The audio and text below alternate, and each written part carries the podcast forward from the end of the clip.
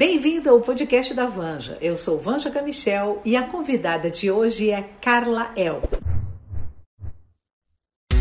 Muita coisa acontecendo ao mesmo tempo, nossa cabeça e nossas emoções parecem estar numa montanha russa. Estamos com a sensação de que todas as nossas certezas estão abaladas. O mundo está vivendo um momento de aceleração, de rapidez. Para falar sobre o oposto de tudo isso, eu fui buscar uma pessoa mais zen, que leva a vida mais leve. E agora, para mim, é um momento de reencontro com ela, que é atora, cantora, locutora e sonhadora. Vem pra cá, Carla El, vamos conversar e matar essa saudade. Oh!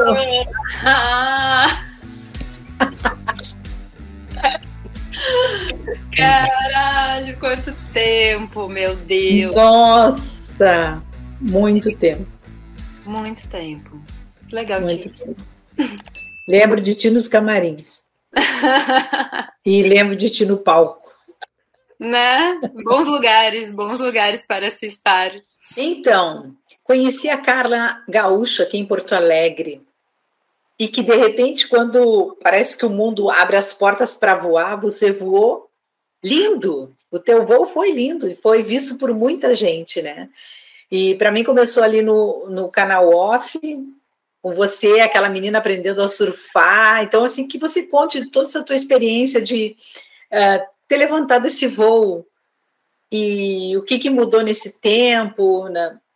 né? Como que tá você agora? As coisas que você que você vê que você mudou assim de pensamento sobre sobre tudo, né? Até sobre a vida, sobre é Como muito que bom é? te, te ver. Fazia tempo que a gente não se via, né? Assim, virtualmente, mas a gente tá se olhando no olho, assim. E quando eu botei o olho em ti no Moa, veio aquele, aquela nostalgia, né? Daquela adolescente não, mas daquela adulta de 20 e pouco, 19, 20 anos, se eu tinha, nem me lembro, que tinha muitos sonhos, assim, e ainda tem muitos. E é muito bom poder enxergar vocês e lembrar de que eu não estava errada. Às vezes parecia que tinham coisas que eram muito difíceis, ou talvez muito piscianas, porque eu, eu tô até com a minha blusa de peixes aqui, ó. Peixes. Olha! então, assim, aquela, aquela pisciana que sonha demais. Mas eu acho que quando a gente estrutura, quando a gente vai atrás e quando a gente faz o que a gente faz realmente com amor, as coisas acontecem. Então, é, a, a, passarinha tá voando e espero que ela continue voando e que ela vá sempre voando no seu caminho, porque eu acho que, na verdade, o o rolê é esse, né, Vanja? É o caminho. A gente foca em algumas coisas e a gente pode até chegar nelas, e quando a gente chega nelas, a gente percebe que a gente já tem outros objetivos, a gente já tem outros sonhos. Então, falando um pouco da trajetória, é muito legal poder falar da trajetória com alguém que iniciou a minha trajetória, porque o adolescer foi muito o começo de tudo, assim, para mim. Era um sonho participar do adolescer. Eu lembro que eu via hum, na RBS os comerciais. Adolescente, e eu olhava e nossa, essa peça deve ser muito legal. Tá. E, e, quando eu me vi sendo atriz do espetáculo, assim, para mim, acho que foi o, o primeiro sonho realizado, assim, como atriz, foi poder participar de uma peça tão grande quanto o Adolescente. E aí, enfim, a partir disso, tem uma longa história, a gente ficaria aqui umas cinco horas conversando, então eu vou tentar resumir. Mas, é, bom, fiz bastante teatro, além do adolescer, fiz outras peças. É, comecei a fazer. Aí em Porto Alegre tem muita oportunidade, né, Vanja? Comecei a fazer curtas para RBS, séries para RBS, que era um, um veículo que, que, enfim, que mostrava para mais pessoas, era legal, né, poder fazer é, muito comercial, muita publicidade aí, a, o, a parte do, da arte em geral é muito potente em Porto Alegre, no Rio Grande do Sul, temporadas do Sesc, né, teatro, então acho que eu já comecei o, o meu voo aí mesmo, tem muita oportunidade, né, séries, eu lembro que eu gravei uma série que se chama Doce de Mãe, que é uma série que inclusive uhum. ganhou, eu acho que ganhou o Emmy, foi indicada, mas acho que ganhou o Emmy. E foi Com a Fernanda Montenegro. Fernanda Montenegro. E eu fiz uma participação, eu era tipo a secretária, e eu não sabia que era com ela. E eu cheguei no set e eu descobri que a minha cena era com a Fernanda Montenegro. E daí eu, tipo, cara, como assim que ninguém me avisou? Eu acho que foi bom, senão eu ia ficar muito nervosa, sabe? Então foi bom que ele, né?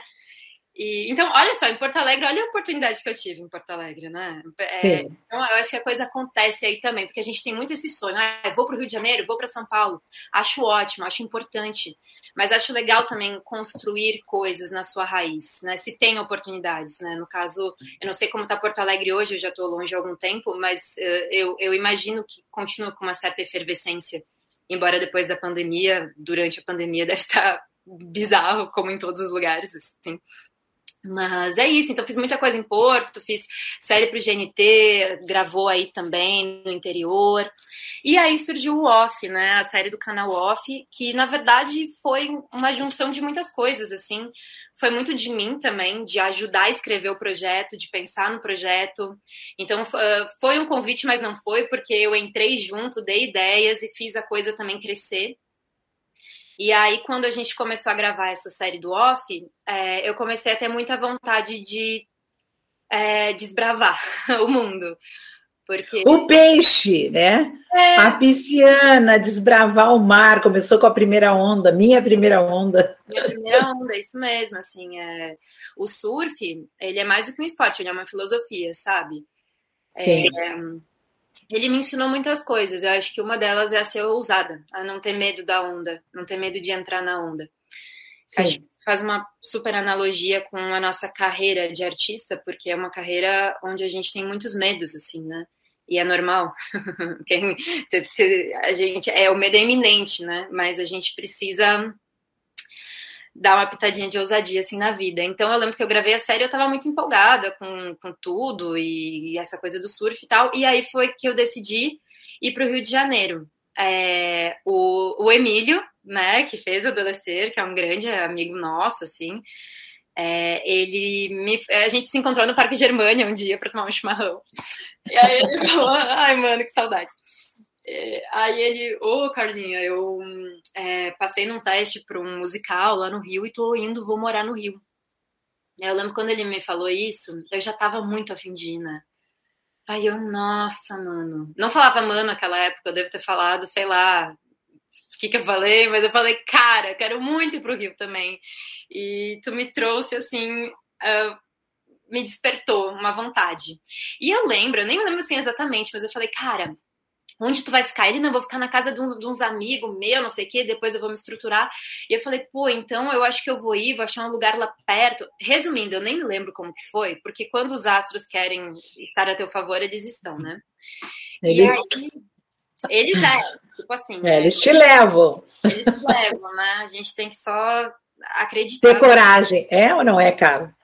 Que quando os astros te levam, você tem que ter coragem, você tem que ir.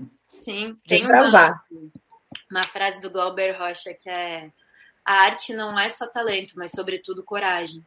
E uhum. para mim faz muito sentido, assim, porque uhum. tem, tem que ter ousadia existencial, assim, tipo, tá, bora, né? Claro que tem que estruturar, tem que ter um racional, a vida não é um cogumelo, não é um arco-íris, mas existe essa essa disposição a gente também se jogar e ir atrás das coisas que a gente sonha, que a gente acredita. Enfim, e aí foi muito legal porque eu acabei indo pro Rio. Bom, falei pra minha mãe, minha mãe nem acredita. Ela, ah, tá, vai pro Rio. Eu falei, mãe, tô indo semana que vem. Ela, ah, tá. Não, assim, imagina, né, a louca. Ah, tô indo pro Rio, do nada, né, morando com a minha mãe. uma, uma semana, não sei, mas acho que uns 15 dias no máximo, depois desse papo com o Emílio, eu fui. Eu fui pro Rio. E aí fui morar com ele e com os meninos que eu nem conhecia, para dormir na sala. E os meninos foram muito incríveis. É, nossa, eu lembro que eu fui meio sem grana na época. Foi um pouco uma decisão meio uh, não muito pensada, realmente foi meio no impulso, assim. E, nossa, eu fiquei um mês, ou até mais de um mês lá nos meninos, assim, na parceria e tal. E aí teve um dia que eu precisei gravar uma locução, que eu nem gravava muito, assim, era muito raro mas surgiu uma, uma locução para eu gravar e eu não tinha onde gravar no Rio. E aí eu me lembrei da Aninha, que também fez adolescer. Sim. E ela morava no Rio e tinha uma cabine de locutora, ela trabalha, trabalha com isso, trabalhava com isso, né? E eu falei, oi, Aninha, tudo bem? A gente nem era tão amiga assim. Eu falei, Aninha, tô precisando gravar uma locução, será que tu me empresta o teu estúdio ou eu te pago alguma coisa e tal? E ela, ah, é claro, vem aqui em casa, eu moro aqui em São Conrado, ela me deu o endereço e tal. Aí, Vanja, é, quando eu pisei eu lembro do primeiro passo que eu dei no condomínio da Aninha, assim. Eu entrei num portal, tipo, que lugar maravilhoso. É um condomínio lá em São Conrado, ele é bem conhecido até porque ele é grande, são vários kitnets, é um condomínio de kitnets. Uhum. ele tem muita natureza, Rio de Janeiro, mas é um lugar com muita natureza, macaquinhos. Eu lembro que eu vi macaquinhos, eu, meu Deus, o que, que, é isso? Porque em Porto Alegre não, Ai, não né? Tipo, mano, tinha tucano, tinha uma piscina, tinha, tipo, pessoas dando boa tarde. E eu falei, nossa, que lugar legal. E daí vinha a Aninha com a Lubi, a cachorrinha, lá uhum. pra me receber, assim. Daí eu olhei pra ela com a cachorrinha numa vibe super boa, assim, né? Eu falei, nossa, que lugar legal.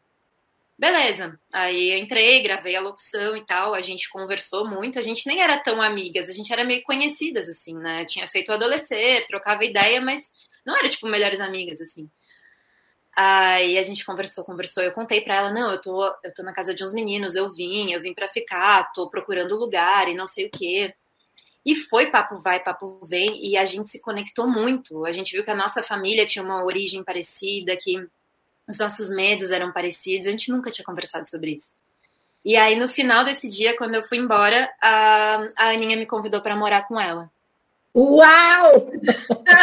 tipo assim, mano. Sabe? Que legal.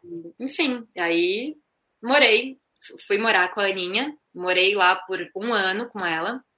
A gente dividiu um kitnet, o que é difícil, né? Porque é um lugar pequeno para duas pessoas que não se conheciam tão bem.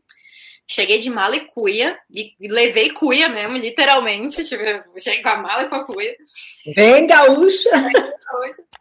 E, mano, e hoje ela é minha irmã, a gente hoje mesmo trocou mensagem, nós somos irmãs, assim, a gente se deu muito bem e a gente acho que se ajudou muito como atrizes, também como artistas, a gente se impulsionava, a gente se ajudava, até hoje, né, mas quando se mora junto é todos os dias. E eu morei num lugar incrível no Rio, por muita sorte, sabe? Por, por muita, muito destino, assim mesmo. E, e aí, enfim, aí lá no Rio fiz mais coisas, fiz umas participações em série, fiz teatro, fiz, eu fiz tudo. Eu cheguei no Rio, eu vou fazer tudo que me convidarem, entendeu? Teatro. Maravilha! Comercial, fiz tudo, assim. Eu tava na pilha, sabe? Eu falei, cara, vou conhecer esse lugar, essa cidade, essas pessoas, vou viver. Desfrutar. Desfrutar, uhum. sabe? E foi incrível, Vanja. Foi, assim, uma das melhores fases da minha vida, assim. Porque. Ah, que tudo! Que tudo, Carla! Foi muito foda. E daí do Rio, fiquei lá um tempo trabalhando e as coisas aos pouquinhos os degrauzinhos vão subindo e daqui a pouco eles descem, eles sobem mais um pouquinho, eles descem, a gente vai perdendo, ganhando, sofrendo, chorando, rindo e assim é a vida. E aí eu comecei a ter uma sensação de não pertencimento mais ao Rio de Janeiro. Eu comecei a entender que, que não era mais lá o meu lugar. Não sei porquê, foi uma sensação mesmo, assim. É, e eu já ia muito para São Paulo para fazer trabalhos, porque o Rio de Janeiro é bacana, é lindo, mas São Paulo tem muito mais trabalho, assim. E isso pode perguntar para todos os atores e atrizes, tipo, 85% vai dizer isso, entendeu? Outros 15 talvez não. Que São Paulo tem tem a coisa acontece mais. E eu lembro que eu ia muito, eu pegava o busão da meia-noite, chegava às seis da manhã em São Paulo, né? Pegava o busão da meia-noite. Aí dizia para as agências de São Paulo, não, eu moro em São Paulo. Aí pegava o endereço de uma amiga minha, colocava no teste. Então era sempre muito improviso, assim, para rolar, sabe? Sim. E aí eu percebi que, que, enfim, que meu lugar mesmo era o Rio, tava indo muito para São Paulo e comecei a namorar o Fred, que morava em São Paulo também, que é meu namorado, a gente tá juntos até hoje.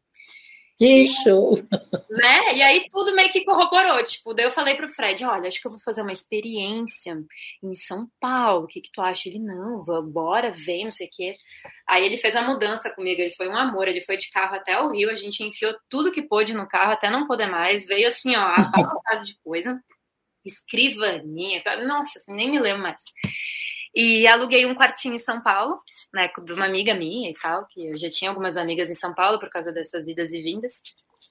E é isso, e aí tô em São Paulo já há quase cinco anos, é, e cada vez também fazendo mais trabalhos, acho que aumentando um pouco a relevância das coisas que estão surgindo, assim. É, agora com a pandemia, claro, deu uma mudada, mas é, eu tentei me adaptar, tô, tô dando aula online, tô gravando locução, que, era, que eram coisas que eu não fazia antes. Tá sendo super legal. Aqui atrás é minha cabine, ó, de locução. Uau, que amor! Olha só. É Show, Carla! Bom, eu não sei se vai dar para ver porque tá bem escuro, mas. Tá dando para ver, sim. É, enfim, tá aqui. E eu, às vezes eu fico aqui horas e horas gravando locução, ou música, ou enfim, né? E, e assim, resumidamente, que não foi tão resumindo, é um pouco essa trajetória. Que ideia! Eu lembro que em Porto Alegre você já começou a fazer aula de canto, lembra? E você já estava cantando. Eu achei esses dias um papel, ele não vai estar aqui agora, que era quando eu tinha acho que uns 8, 9 anos, que tinha um microfone desenhado e eu coloquei assim: quando eu crescer, eu quero ser cantora. Aí eu achei esses dias que a minha mãe me deu um monte de pasta com desenho meu. Eu falei, nossa, estou seguindo a minha criança. tipo, ela... Então. Né? E aí, em dezembro, veio o teu primeiro single, né? Em, em, em, dezembro de 2019, ali, a Descabelada, que teve quase 100 mil visualizações. É, o... E teve versão em espanhol também. Nossa, que show! Descabelada, sol na pele toda suada, um banho de mar pelada, livre assim. Eu carrego a força e a leveza da semente de gerar gente, ser carente, independente. Sou fogo louco e fogo sereno. Sem vergonha, bagunço meu cabelo. Ontem mesmo eu beijei a minha mão, me fiz carinho e compus essa canção pra minha mãe. As mulheres são enredo, sente a união, é bem mais forte que o medo. É, seu hormônio Descabelada é a queridinha ainda, né? Da, das músicas, é a música que mais uh, performou, assim. E eu tenho um carinho muito especial por ela, pela temática dela e também por como ela foi composta, porque tinham várias amigas minhas lá em casa, né, na outra casa que eu morava em São Paulo a gente estava numa roda de amigas e, enfim, trocando ideia e aquela energia feminina, assim, muito forte. E aí elas foram embora e tal, era bem tarde, eu tava sozinha em casa. E aí elas me inspiraram muito, assim, tudo que a gente conversou. E aí eu compus essa música, que é a Descabelada, que fala sobre a nossa força, né? A força feminina, entre muitas outras coisas, sobre a liberdade, e, enfim, e aí comecei a, a, lançar outras músicas. E a partir do Descabelada foi muito legal, porque aí a Lupe, que é aí de Porto Alegre, inclusive, a Lupe Discos, né, a Lupe Reclame, que é uma uhum. produtora de áudio, selo musical, entrou em contato comigo uh, através de uma. Uh, enfim, de uma amiga que é uma influencer feminista que eu conversei com ela, é uma querida, e aí ela conheceu o dono da Loop, aí ela mostrou a minha música para ele e ele me chamou para fazer parte da gravadora. Então isso é muito legal, porque aí você tem quem te represente na música também, né? Porque era super independente. E agora não é mais, agora eu, a próxima música que eu vou lançar já, ó, aqui tá muito. Então a galera já tem um todo um, um, trabalho em cima da, da tua carreira, das tuas músicas. Então isso é, é bem legal, porque é um trampo, meu. Lançar música independente é é foda. Mas enfim, é bom, né? Quando tu vê o resultado, tu, ah, não, valeu a pena. Ah, que show! Muito 10, muito 10. É, e, e, você, e você também, ah, além disso, eu vejo que você tem a música que vira cena. Eu gostei muito do Medo da Chuva, do Raul, porque eu adoro Raul Seixas, né? É da, da minha adolescência. E era ele e o Paulo Coelho, parece que falavam aquilo que estava estava assim nas emoções e que estava no nosso coração e foi muito importante na minha adolescência. Eu gostei muito da tua interpretação, aliás, de várias músicas ali. É, bom, o Música Vira Cena, eu não me lembro exatamente como ele começou, foi uma ideia que veio, né, de pegar as músicas e transformar elas em uma cena, elas faladas, e tentar ser uma cena mesmo, não é nem declamar elas, é mais do que isso, assim, é realmente transformar numa cena, como se eu estivesse falando aquilo para alguém. Eu vou falar que é amor, eu vou jurar que é paixão, vou dizer o que eu sinto com todo carinho. pensando em você. Eu vou fazer o que for e com toda emoção. É pena que você pense que eu sou sua escrava, dizendo que eu sou sua mulher e que eu não posso partir. Como as pedras imóveis da praia, eu fico ao teu lado, sem saber. Então existe uma desestruturação de, de estrofes, né, para tentar não ficar tudo igual. Então é bem, uh, às vezes dá um nó no, no cérebro, assim, porque a gente está acostumado a ouvir uma música sempre com a mesma métrica. Então tem muito de fraturar essa métrica na hora de, de falar. E eu acho maravilhoso, assim, porque eu enxergo a música por um outro lugar que antes eu não enxergava, né, por um outro ponto de vista. É, as músicas, elas falam geralmente sobre é, sentimentos, muitas vezes autorais do, do, da própria compositora, do próprio compositor. Então, é muito legal se colocar no lugar e conseguir transportar isso através da, da minha interpretação, da forma que eu enxergo aquela música. E, e Deus tá dando super certo, assim, eu fiz, faço despretensiosamente, assim, porque eu acho legal e, sei lá, me dá vontade, sabe? E, enfim, comecei a fazer, a galera tá começando a gostar cada vez mais. E aí agora eu tô até pensando em e, enfim, fazer um canal, ainda não sei exatamente, mas uh, trazer algo tipo a música vira cena, esse é o canal do música vira cena, até para as pessoas, né? E agora falando também né, na questão de atriz, para as diretoras, para os diretores, produtores de elenco também poderem ver um trabalho de, por um outro viés, né? Não só o videobook, eu sei lá, não, ó, aqui é um tipo de trabalho que eu faço para as pessoas poderem ver e e sentirem alguma coisa e curtirem, não curtirem. É bom, assim, até gerar um, um movimento, né? Sim, e isso ele tem muita interpretação, né? E eu vi você em filmes, né? Assisti você em filmes, você fez até filme com o pessoal de fora. E como é, é que foi essa experiência, fazer longa com o pessoal que não é aqui do Brasil, enfim? Sim. Nossa, esse o, o Maverick, que é o esse o longa que, enfim, que ele, na verdade, ele é coprodução Brasil, Argentina e Estados Unidos, né? Então, uhum. a equipe basicamente toda falava português, então isso foi super tranquilo. O mais uhum. difícil uhum. mesmo foi atuar em inglês, né? Assim, né? Porque é, e o meu inglês não era e ainda não é, não considero ele fluente, mas ele era pior antes, né? Mas eu sempre tive muita pira em pronúncia. Eu gosto muito da pronúncia do espanhol, do inglês, de buscar fazer aquela fonética parecida com, sabe? Desde uhum. pequena eu brincava com isso. E aí quando surgiu o teste, eu falei para eles, eu falei, olha, eu não sou fluente, mas a minha pronúncia engana. Vocês querem ver? Aí eles, não, faz o teste e tal. Aí, meu, estudei muito, né? Estudei cada coisinha, assim, da, do, e era um texto enorme pro teste, assim. E tinha que saber tocar e cantar, né? Tinha, eu tinha essa vantagem. Porque a personagem Sim. era uma. Além de uma traficante, uma dealer, ela era também a cantora do, do bar lá onde tudo acontecia. Então, isso foi uma vantagem, claro. Estudei muito para o teste, é, passei, fiquei muito feliz, assim, fiquei muito cagada também. Foi, meu Deus, agora eu vou ter que realmente atuar em inglês. agora não é mais uma brincadeira. E foi super legal, enfim, a gente uh, gravou mesmo, foi em Passo Fundo, foi no interior do Rio Grande do Sul. É, o Emiliano, que é o diretor, ele é do interior do Rio Grande do Sul, ele mora hoje em Los Angeles, mas é, é de lá, então tudo em casa, né? E foi super legal, ganhou o festival de Los Angeles, ganhou umas coisas bem importantes, assim, o filme. É, para mim foi ótimo, né, como atriz e uma puta oportunidade. Né, foi, era um personagem super relevante dentro do filme, então isso é legal também. E aí, enfim, aí tiveram as séries também, né? Acho que agora é, o Cidade Invisível foi uma série que bombou uhum. muito, né?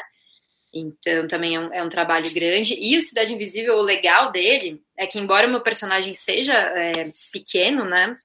Ela também tem uma relevância muito grande, porque ela é a mãe do protagonista.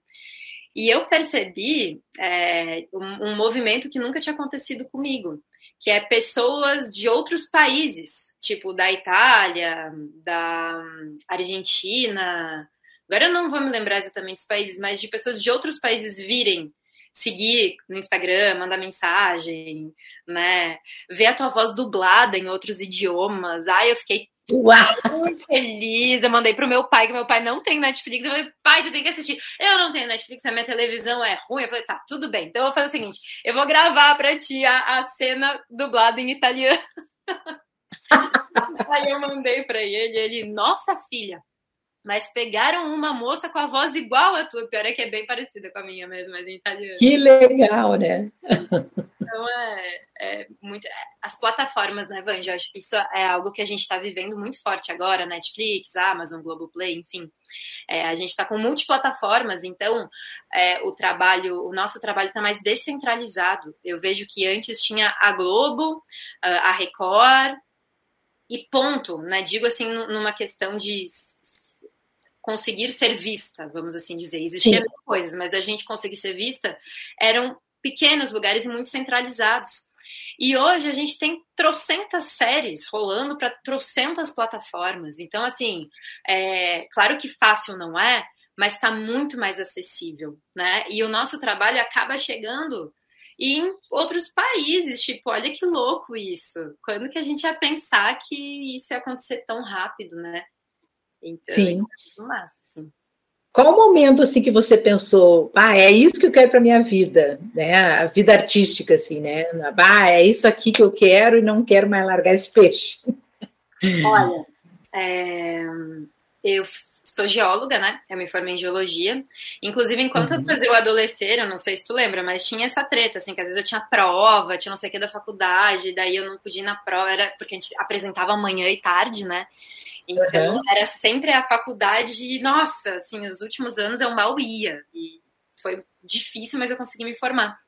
Então, é, bom, eu estava fazendo faculdade e tal, não fazia teatro, uh, nem pensava em fazer teatro. E a minha mãe é, foi a minha grande incentivadora, ao contrário de muitas pessoas, onde os pais não querem. No meu caso, foi uhum. diferente. É, a minha mãe falou: Filha, te inscrevi num curso de teatro. Do nada, assim, tipo assim, eu tava no terceiro semestre de faculdade, assim, sei lá, não, tinha uns 18 anos, 17, acho que eu tinha uns 17, nem me lembro. Eu entrei bem nova na faculdade. Aí eu falei, não, mãe, eu não quero fazer teatro. Tipo, ela, não, vai fazer e eu vou ser tua colega. e daí, ela se inscreveu no curso de teatro pra eu fazer, entendeu? Tipo, nesse. Uhum. A minha mãe é muito intuitiva, embora ela deixe isso muito velado, ela é uma pessoa extremamente intuitiva. E aí, eu no começo, assim, fui meio contra a vontade, eu não estava entendendo muito o que ela estava querendo com aquilo. Só que ela conhecia a filha que ela tinha, ela sabia, ela me percebia artista há muito tempo dentro de casa e aí altas histórias, né, de, de criança e adolescente dentro de casa que eu era uma artista dentro de casa e fora de casa eu morria de vergonha de tudo, né? Eu sempre tive essa dualidade muito forte. Então, no colégio eu entrava muda e saia calada, e em casa eu era uma doida. E aí, aos poucos, eu consegui equalizar isso e, e não ser tão tímida no colégio, mas quando eu era mais novinha era assim. É, e aí, enfim, a minha mãe fez, e não bastando a minha mãe fazer, o meu padrasto, que era o namorado da minha mãe na época, também foi fazer porque ele ficou com vontade. Então. É... Era trupe, a gente ia com o nosso golzinho lá para Andrade uhum. fazer o curso lá na é, Companhia de Teatro, acho que é esse o nome, lá na Andrade. Sim, a, a companhia é, tem ali no centro. Isso. E aí, enfim, foi aí que começou. E o curso não era bom, viu? Eu não gostei do curso, achei ruim. Não vou dizer com quem era, mas assim, era ruim. E o próprio professor do curso, eu lembro que ele falou assim, ele falou, Carla, é, eu acho que você tem que procurar um outro curso, porque, enfim, eu, eu vejo um futuro legal para ti nisso, é, enfim, né, vejo teu trabalho, vejo a tua essência, então busca um curso mais profissionalizante, porque eu acho que vai ser bom. Então ele teve a humildade, né, de Sim. falar isso para mim, Sim, teve a sensibilidade de ver, né? Ele já viu isso ali, né? Sim, total, né? Era uma pessoa muito sensível, realmente ele é, assim, né? Ah, enfim, aí fui fazer uns cursos mais uh, fodões, assim, melhores né, na época.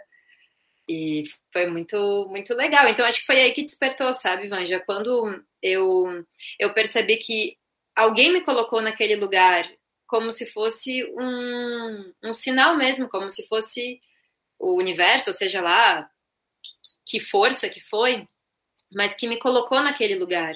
Tipo, ali eu vi que aquilo estaria na minha vida para sempre. É, não sei de que forma, não sei se eu ia conseguir trabalhar como atriz, eu tinha dúvidas, eu não enxergava tanto como uma profissão naquela época. É, eu era mais certinha de tipo, ah, não, preciso me formar, preciso. Eu tinha muito isso naquela época, assim. Hoje eu sou outra, eu sou o oposto disso. Então, assim, o teatro me transformou, eu me transformei com o teatro, o teatro me, me transformou. É uma metamorfose mútua, assim, muito forte. Então, quando eu olho, tipo, 10 anos atrás, eu, nossa, é outra pessoa, e que bom, né? A gente tá aí para evoluir, para sermos várias durante a vida. E então foi isso assim, a minha mãe foi a minha anja nesse nesse aspecto, e eu sempre tive mestres que me incentivaram muito de dizer, Carla, vai, vai, vai. E eu fui indo, e eu fui indo, e eu fui indo. E aí foi vindo trabalhos e as coisas foram acontecendo, e veio o adolescer, que foi um momento lindo de, de uma coisa que foi muito importante do adolescer é profissionalizar a profissão. Eu perceber que sim, teatro tem público, teatro pode dar dinheiro, né? Teatro pode transformar o outro.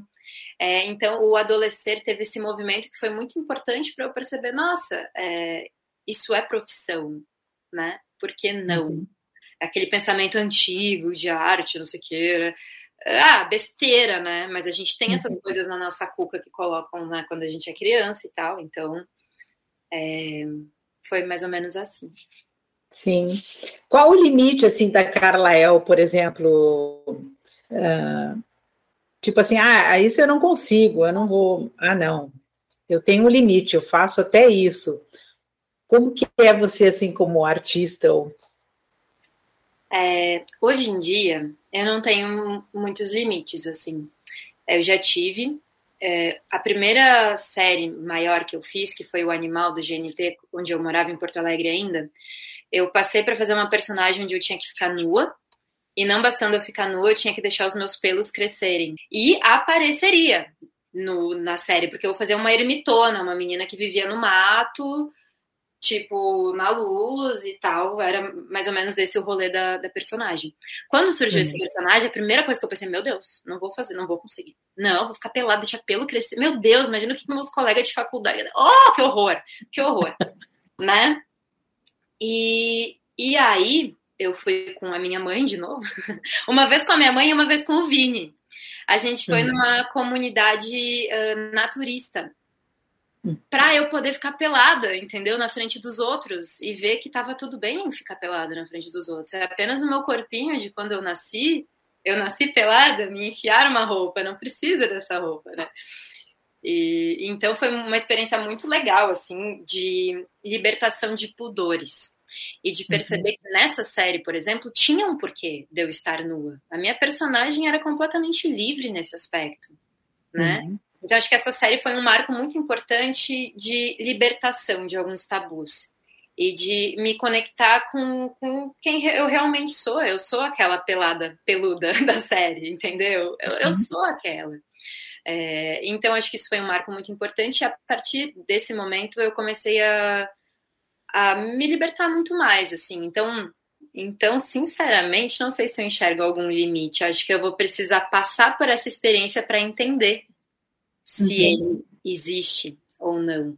Mas hoje eu me sinto bem mais liberta, assim, dessas, dessas, desses pensamentos, assim.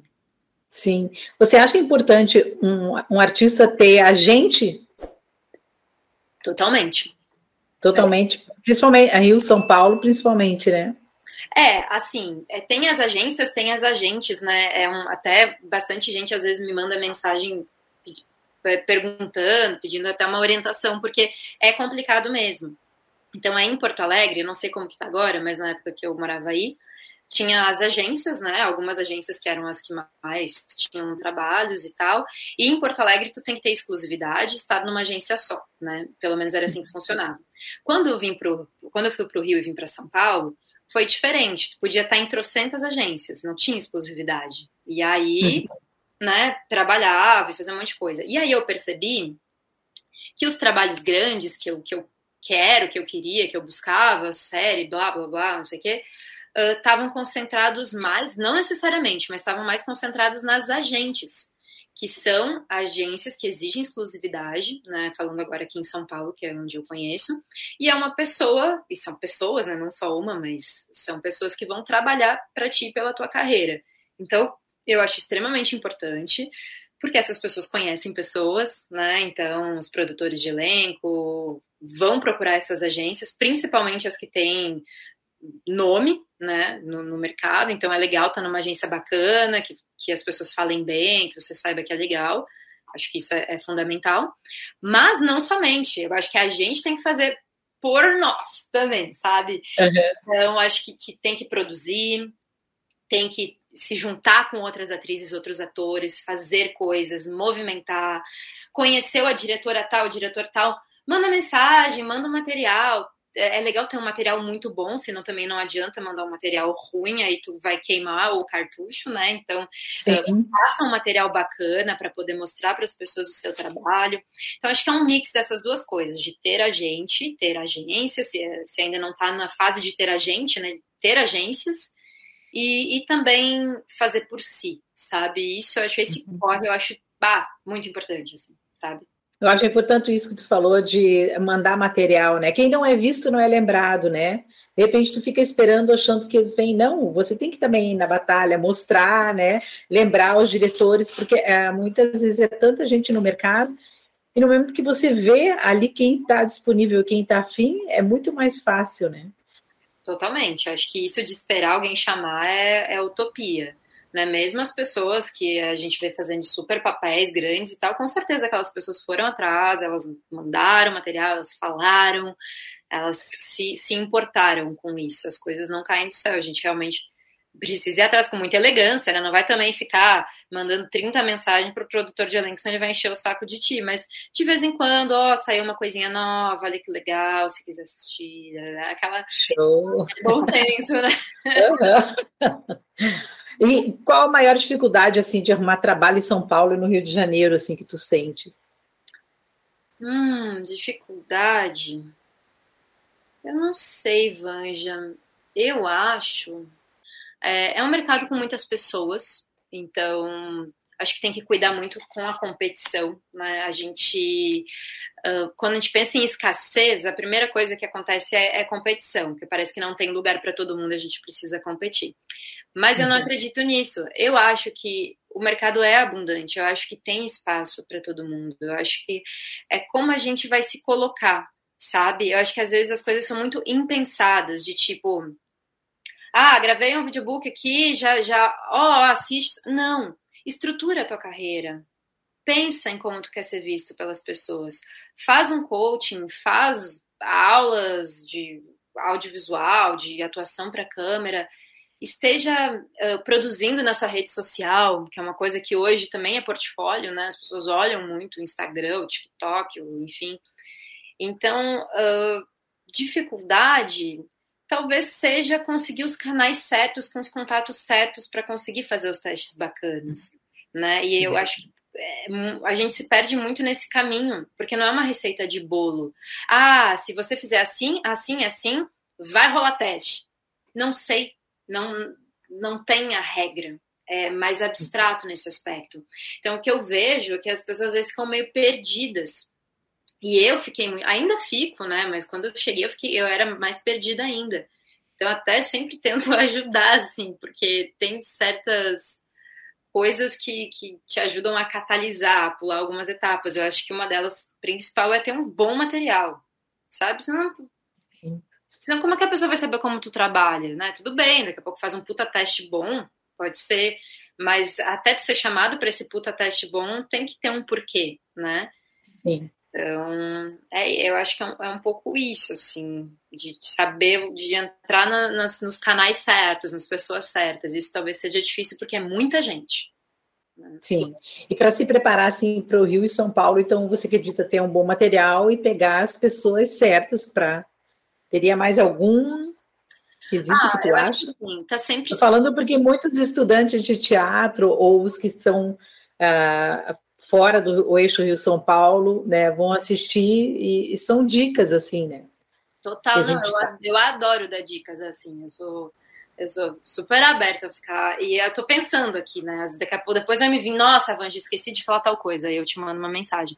Mas assim, eu acho que primeiro é ter materiais, sabe? Então eu lembro, por exemplo, quando eu tava em Porto Alegre, eu fazia curta, curto universitário pra caralho, tipo, fazia muito curto universitário para ter material. É... Aí tu vai fazendo uma participaçãozinha ali, uma coisinha ali, aí tu já tem, vamos dizer assim, ao, alguns trabalhos para poder ter uma certa relevância, né? Se tu não fez talvez nenhum, é mais complicado. Então faça muito curto universitário. Acho que isso é uma boa dica, sabia? E aí, uhum. através desses curtas e através de materiais que tu mesmo pode produzir, eu fazia, eu cheguei a dirigir um curta em Porto Alegre uma época. A gente se juntou e fez um curta, sabe? Uhum. Então se junta com as pessoas, hoje está tão fácil o acesso à câmera, né? Então pensa num roteirinho bacana, grava de uma forma boa, não vai fazer um negócio mega amador também, né? Mas grava de uma forma boa, junta as ceninhas, sabe? Dá uma editadinha, ou se não sabe editar, pede para alguém editar. Tem ali uhum. um minuto e meio, sabe? De, de você em diferentes situações. Isso aí já é ótimo, né? Outra coisa também dá para gravar só um monólogo, que é mais clichê, na minha opinião, mas que também funciona, que é pegar um texto bacana, só que assim, faça bem, né? Tem que, tipo, estudar. Então não adianta, ah, vou fazer um monólogo e vou ser chamado para o teste. Você tem que estar preparado. Então por isso que é importante fazer cursos, por isso que é importante se aprofundar em si mesmo, conversar com as pessoas. Eu faço muito isso. Eu, eu preparo alguns atores para teste ou para gravar videobook e é, é impressionante assim o, o, como muda. Então é importante talvez investir nesse momento em alguém que te prepare, em alguém que filme. Então hum sabe, ter algo com qualidade para poder apresentar para o mercado, porque é competitivo e são muitas pessoas. Mas cada um tem a sua impressão digital, cada um tem a sua singularidade. Então deixa saltar isso, né? Eu acho que às vezes, e eu muitas vezes fiz isso, eu buscava ser outra pessoa. Eu buscava mostrar outras coisas. Eu pegava uma referência e eu imaginava que eu tinha que não imitar, mas que eu tinha que chegar perto daquilo e eu esquecia da grande riqueza que era eu ser eu, do jeito que eu sou falando desse jeitinho que eu tô falando aqui. Isso é um diferencial. Então, como que eu vou descobrir essa minha singularidade e vou e vou conseguir através de um vídeo fazer com que as pessoas se toquem com isso? Não é fácil, mas é possível, né? É, é caminho, não é do dia para noite é uma, é uma caminhada longa. Existem exceções? Claro que existem. Vai ter gente que vai começar a fazer teatro ontem, fez um teste amanhã, passou e bombou. Que bom. Talvez uhum. essa pessoa estava no momento dela e estava numa espontaneidade tão linda que, que aconteceu. Mas eu acho importante, sabe, não perder a sua essência na hora de filmar. Que às vezes a gente uhum. cria um personagem, né? Ligou a câmera, já muda a voz, já é. Cara, desarma, sabe? Desarma. Então, acho que, que isso é uma puta dica, porque o mercado ele quer naturalidade hoje, não tem mais essa coisa de atuação. Não, a galera quer natural. Aí depois você vai se preparar para o personagem. Ah, passei num teste para fazer uma psicopata. Show! Eu vou ter preparação para isso. Mas antes, uhum. é, sabe, existe um, um, lugar de naturalidade que é importante de ser, de ser explorado, assim, de ser.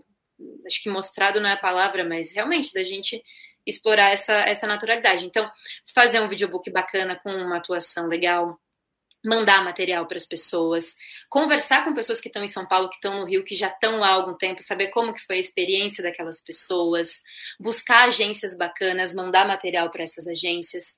Não só agências, procurar produtoras também, né? Tem produtoras as que fazem o filme mesmo, sei lá, O2 Filmes, Pródigo Filmes, blá blá blá filmes. Procura essas produtoras, daqui a pouco encontra alguém ali que daqui a pouco tu pode mandar o material. É isso. Eu lembro quando eu cheguei no Rio, eu passei mais de uma semana na frente do computador mandando material para sei lá quantas pessoas, nem sei, mais de 500, eu acho. E dessas 500, tipo, 10 responderam. Mas essas 10 que responderam geraram alguma coisa que foi gerando outra, que foi gerando outra, que foi gerando outra, né? Então, acho que algumas dicas são essas. E o mais importante de tudo, também relaxa, né, meu? Porque, tipo, é tanta coisa para ser, é tanta coisa para acontecer, é tanta coisa para fazer que a gente enlouquece. Eu, tipo, uhum. relaxa também e acredita na força do caminho correto. As coisas, elas vão acontecer se você Sim. ama fazer aquilo, se você está fazendo aquilo de coração, sabe? Para ti, o que é uma boa agência, quando você fala uma boa agência? Hum. Cara, isso é muito relativo.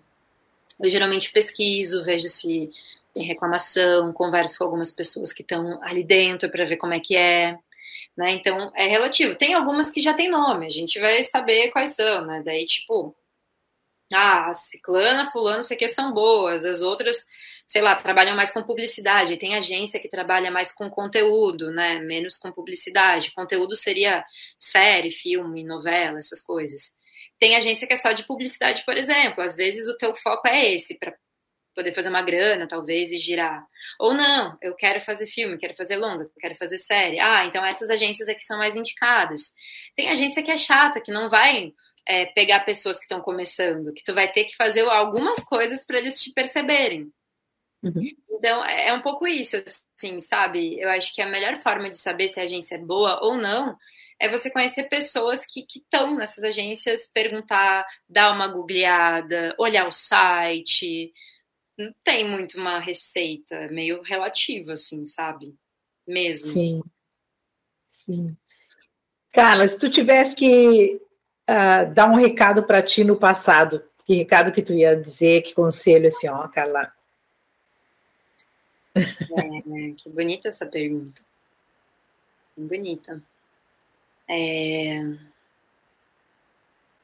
Eu ia dizer para para eu ir atrás dos meus sonhos, com, com muita humildade, com muito frescor, com muita paixão, é, para eu caminhar, caminhar e caminhar e ir atrás e ir na busca dessa artista que eu, que eu busco ser, dessa, eu acho que principalmente desse ser humano que eu busco ser, e eu acho que talvez quando eu chegar nesse momento de perceber a artista que eu me tornei, que eu queria ser, eu vou ver que esse caminho ele é eterno. Ele é cheio de coisas gostosas, ele é cheio de dores e ele é inevitável. Então eu acho que eu ia dizer caminha. Sim. E a Carla, daqui um tempo? Como é que vai estar a Carla El? Uh, como é que você imagina ela? Como é que você quer estar ali para os 40, 50 anos? O que, que você deseja para ela? Eu desejo que ela tenha um planeta vivo ainda, que tenha mar, que tenha rio, que tenha árvore, porque eu morro de medo da forma que a gente está lidando com o planeta. Estou é, no momento realmente procurando me reeducar em todos os aspectos e mesmo assim deveria estar tá cuidando mais, mas é, eu espero que eu possa sentir o frescor, sabe, do vento, sentir um sol que não torre a minha pele.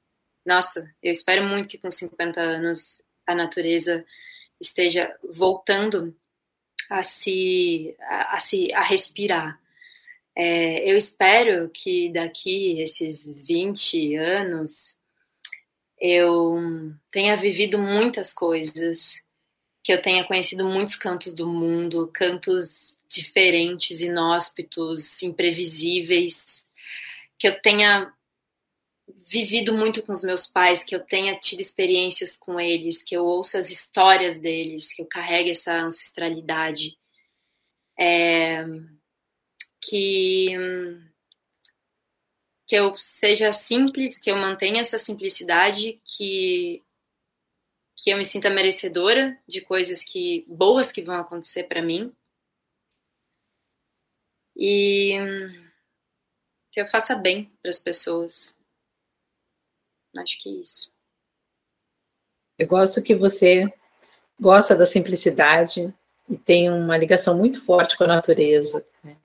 Muito, muito. Nossa, eu, eu tô nesse momento, né? Muito forte. A faculdade de geologia não foi à toa, né? Tem Sim. muita coisa de lá que, que fala muito sobre o ambiente, a ecologia e tal. Então eu tô num momento bem assim. Quando eu me mudei do Rio para São Paulo, eu fiz uma promessa, né, que eu ia parar de comer carne. E já faz aí uns cinco anos, então que eu não como carne. Quer dizer, de vez em quando eu como um peixe, mas eu também quero aos poucos, sem muita pressão também cortar isso. Então, eu realmente estou buscando ter uma vida mais em harmonia com. Eu todo dia de manhã, sério, e eu não tenho vergonha, assim. Antes eu tinha. Eu, eu canto para as árvores, porque a gente está morando, agora está tudo escuro, não vai dar para ver. Mas a gente está morando do lado de São Paulo, é tipo 20 quilômetros, 18 quilômetros. Então é como se fosse Canoas, Porto Alegre, assim, sabe? A gente está morando em Cotia. E a nossa casinha fica bem no meio do mato é perto da cidade, mas é no meio do mato. Então tem muita árvore, tem macaco, tem um monte de bichinho, assim.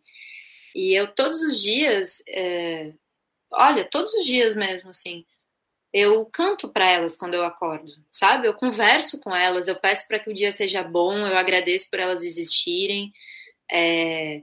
Eu esses dias, esses dias chama mariposa com a, a perna, a patinha meio quebrada, ela tava toda quase morrendo, assim.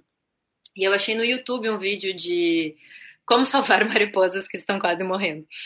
E, cara, daí, tipo, é um. Tu mistura açúcar com água, e aí coloca um algodão ali dentro, ele vai absorver o açúcar, aí tu coloca a mariposa em cima do algodão e ela fica sugando aquela, aquela energia, aquele. como se fosse um Red Bull, assim, né, pra ela. E, teoricamente, ela ficaria melhor e voaria. No meu caso, a minha morreu, fiquei chateada.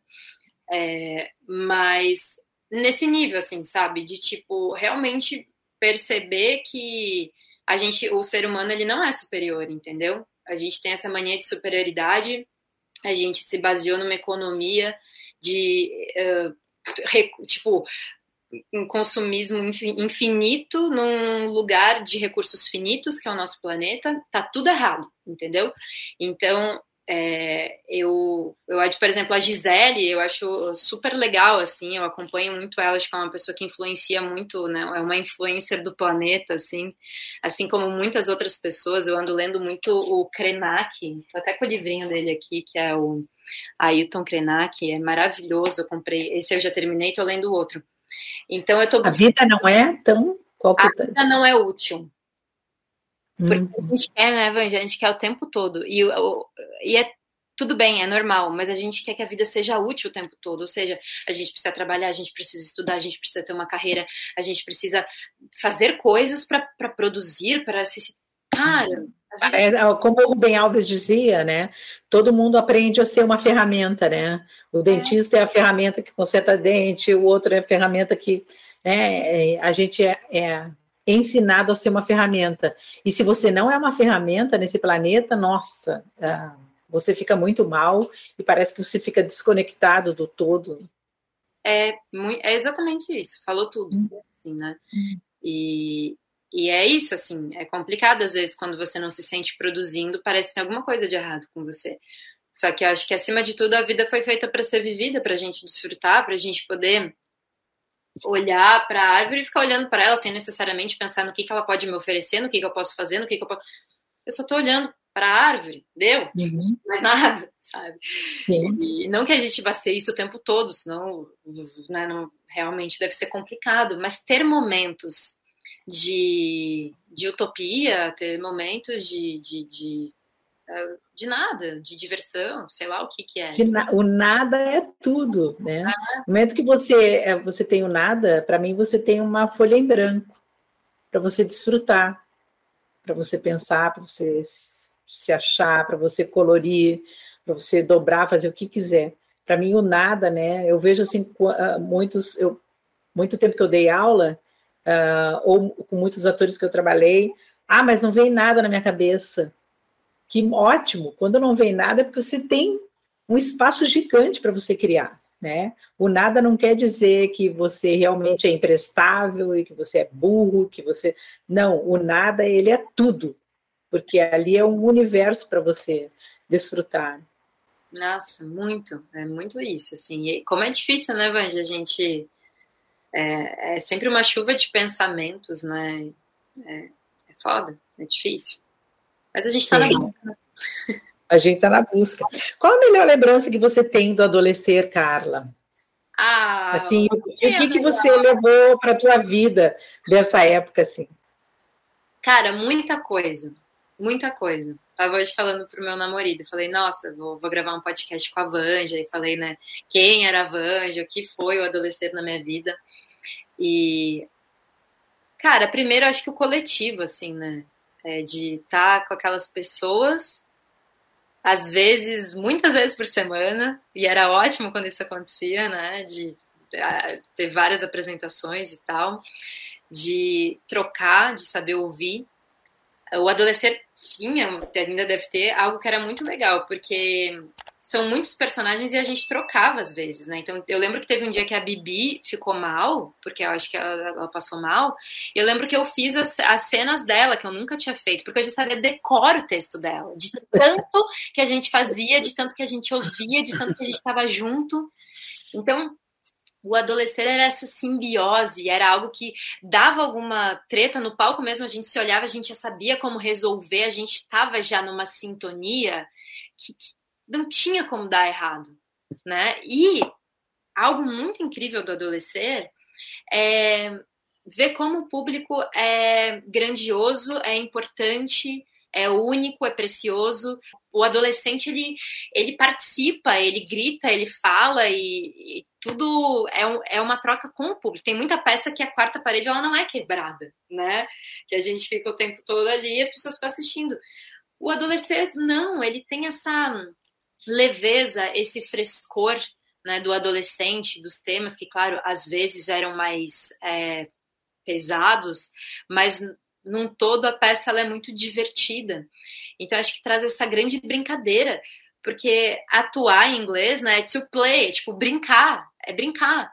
E o adolescer, ele me ensinou, é, ele me trouxe essa experiência de palco, de alguém que há muitos anos atrás era muito racional. Acho que eu, agora eu tô bem menos, assim, mas eu tinha muita coisa de, ah, não, fazer tudo certinho.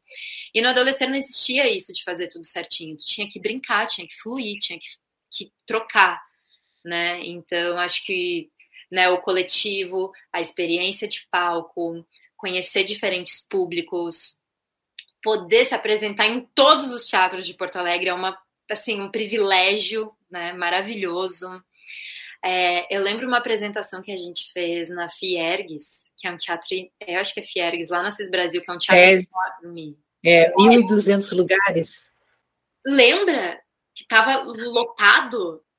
Lotado, duas, duas sessões, isso é, 2.400, 2.400 adolescentes Cara, num dia. Sabe? Olha que oportunidade, eu nunca dei. É, e o SESI da Fiergs proporcionava isso gratuitamente para as escolas carentes, né? E, e, dentro do Crescendo com Arte, um projeto incrível que eles têm, que oportuniza essa gurizada assistir. Que é o meu sonho, ter um patrocínio onde eu possa né, não cobrar ingresso, né? E a gente cobra porque tu sabe tudo que tem de produção, tudo, né? Desde locação de teatro e a, a lista de de tarefas uh, financeiras que tu tem que cumprir para fazer uma apresentação. Porque o meu sonho era adolescer, né, no mundo gratuitamente da gurizada assistir, que a gente sabe realmente da importância desse jogo que acontece no palco, que é uma diversão, e esse jogo que a gente joga com essa plateia, né, essa plateia que é tão carente de, de peça, e também uh, o público adulto, quando assiste, compreende muito mais esse universo, né? Uhum. Hum. Eu tenho muito orgulho de vocês, assim, né? É, de ti, do Moa, de vocês estarem há tanto tempo. Eu nem sei, eu, eu era da época que era 10 anos, agora já deve Isso, nós vamos fazer 20 anos ano que vem. então, tá vendo? A gente só parou na pandemia. Carla, 10 anos atrás você fez, eu acho, no Teatro São Pedro, né, com a gente. Aham. Gente. Foi. Então, é, já vai fazer 20 anos. É, vocês são fodas, cara. Manter uma peça por tanto tempo. É, de março a dezembro, né? Todos os anos de março a dezembro, de março a dezembro. Agora a gente parou, mas agora vamos aguardando também a pandemia, né? Tudo voltar ao normal. Para daí voltar com força total, assim. Nossa. Quer dizer que foi incrível ter você ali. A, a disciplina que você tinha como atriz é uma coisa inesquecível.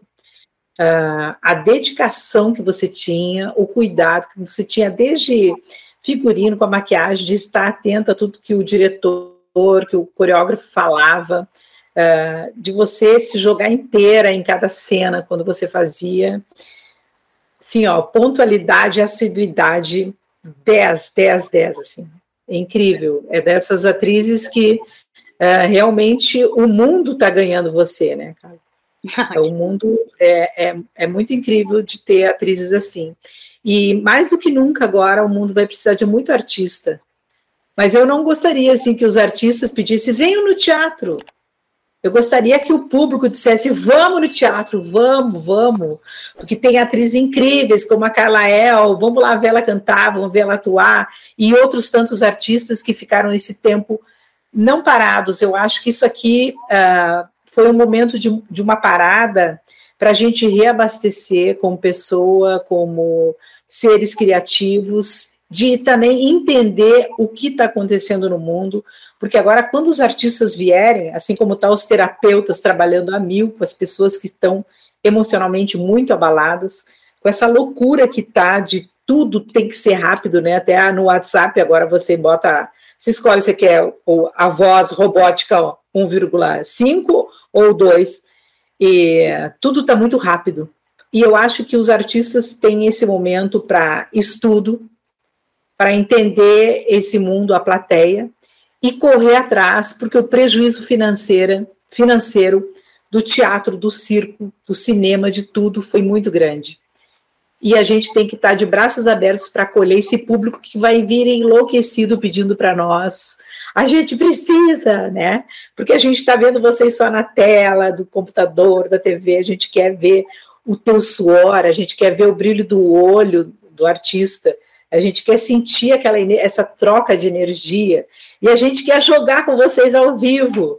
Então, que seja assim, que a tua carreira seja brilhante é, e você realmente, a pisciana, se atirou naquela água para aprender a surfar e parece que o planeta disse: vão pegar esse peixe e vão botar, porque ela curte natureza e você está aí. Te desejo assim um universo que realmente a tua vida seja um espetáculo e que você, quando tiver a minha idade, você ainda tenha muito que realizar e que você esteja totalmente feliz olhando para trás a história linda que você tem. Eu aprendi com o Rubem Alves que a gente tem três tipos de currículo. O primeiro a gente coloca o nome, todos, é, né? E um outro cursinho. O outro é um currículo quilométrico, tu bota tudo que é curso, tudo, até os pequenininhos tu bota para ele ficar grande. O terceiro é só o teu nome. Eu quero para você o terceiro, que só o teu nome abra as portas do mundo. Nossa, que coisa linda. É... Nossa, Vanja, sei lá, acho que tem coisas que a gente não consegue colocar em palavras, mas assim, obrigada por esse papo. É um papo entre mulheres, né? E acho que isso cada vez está mais forte da gente enxergar o nosso valor dentro da sociedade e também a nossa sensibilidade de troca. É, foi muito bom te ouvir depois de tanto tempo olhar para esse olho e perceber que ainda tem uma mulher extremamente apaixonada pelo que faz. E a gente sabe que a nossa vida, né, a minha terapeuta, ela faz uma analogia que eu acho muito boa. Que o meu ascendente me são em gêmeos, então eu sou bem dual, assim, a minha vida ela é bem, eh, sabe, não é tão equilibrada quanto parece, sabe? E aí ela falou, a vida é um eletrocardiograma né? Uhum. Pá, pá, pá, pá, pá, pá, pá, pá. E isso é o que te deixa viva, porque quando o eletrocardiograma tá retinho, pim, pim, pim, morreu, né? Então, uhum. é, é, que, que, sejam esses altos e baixos e que a gente nunca perca a paixão. E eu vejo que tu tem paixão, que tu quer ainda ver o adolescer no mundo, que tu tem o sonho de conseguir um patrocínio, de levar para mais pessoas. Então não perca isso, isso é uma inspiração. Eu espero daqui uns anos estar como a Vanja está. Tu é uma inspiração para gente, tu é uma inspiração para os adolescentes que te veem, que, que, fazem oficina contigo, para gente que passou um elenco, uma penca pela adolescência, eu tenho certeza que guardam muitas sementes que tu jogou ali, né? Tu e o Moa também, que eu sei que está por aí, que também é, é uma grande influência para nossa vida. Então, obrigada pela troca, obrigada por ter me convidado. Eu fiquei assim lisonjeada de poder falar um pouco, é, não só de mim, mas eu acho que falar um pouco da, da atuação do da artista, né, de, desse lugar, para poder tentar espalhar um pouco de, de amor, de conhecimento, poder ajudar algumas pessoas. É, eu fico muito feliz em, em, trocar contigo e tu é uma pessoa muito especial uma pessoa cheia de luz, uma pessoa que inspira muitas pessoas. E eu espero que não seja só esse papo, não, que a gente possa agora aprimorar mais esse laço e, e tomar um café quando vocês virem para São Paulo, quando eu for para Porto Alegre. Ou quando a gente estiver em New York.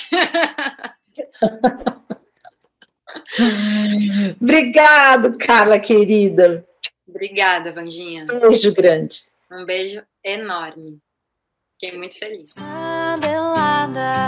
Sal na pele toda suada, um banho de mar pelada, livre assim, descabelada, sal na pele toda suada, um banho de mar pelada, livre assim.